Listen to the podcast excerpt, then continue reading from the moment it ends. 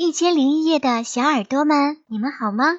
又到了豆瓣妈妈故事疗愈的时间了。如果想听到更多豆瓣妈妈的疗愈故事，欢迎搜索关注豆瓣的伴儿。今天我们要分享的这个故事叫做《打架》。从前有两只穿戴整齐的獾，为了一丁点儿的小事儿，非要打架不可。小熊就问他们。难道没有其他解决办法了吗？没有了，没有了！两只獾怒气冲冲地说：“非打不可，非打不可！”小熊无可奈何地说：“嗯，打就打吧。”小熊望望两只獾，伸出手来说：“嗯，打架前，请你们把口袋里的钱都掏出来。呃，为什么呢？呃，为什么呢？”我可以用这个钱买药，你们肯定会打得头破血流的。两只獾彼此看了一眼，都把手伸进口袋，掏出钱，恶狠狠地说：“拿去吧，我不在乎。拿去吧，我不在乎。”小熊接过钱说：“把你们头上的帽子也交给我吧。”为什么？为什么？两只獾惊奇地问。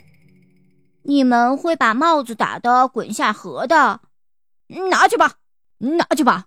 两只獾气汹汹地说。小熊接过帽子说：“嗯，把上衣也脱下来吧，你们会把上衣给扯坏的。”两只獾鼻子里哼了一下，就把上衣都脱下来了。小熊接着说：“把裤子也脱下来吧，扯破裤子也挺可惜的。”两只獾有点垂头丧气地脱下了裤子，两只只穿着裤衩的獾，他们望着对方的滑稽样子，都有点哭笑不得。他们仿佛准备和镜子里的自己打架。冷风吹得他们有点发抖。两只獾再也不想打架了，他们先要回了裤子。小熊说：“你们没打架。”裤子总算没扯坏，接着他们又要回了上衣。小熊说：“要是打架了，这上衣肯定不会这么漂亮了。”他们又要回了帽子。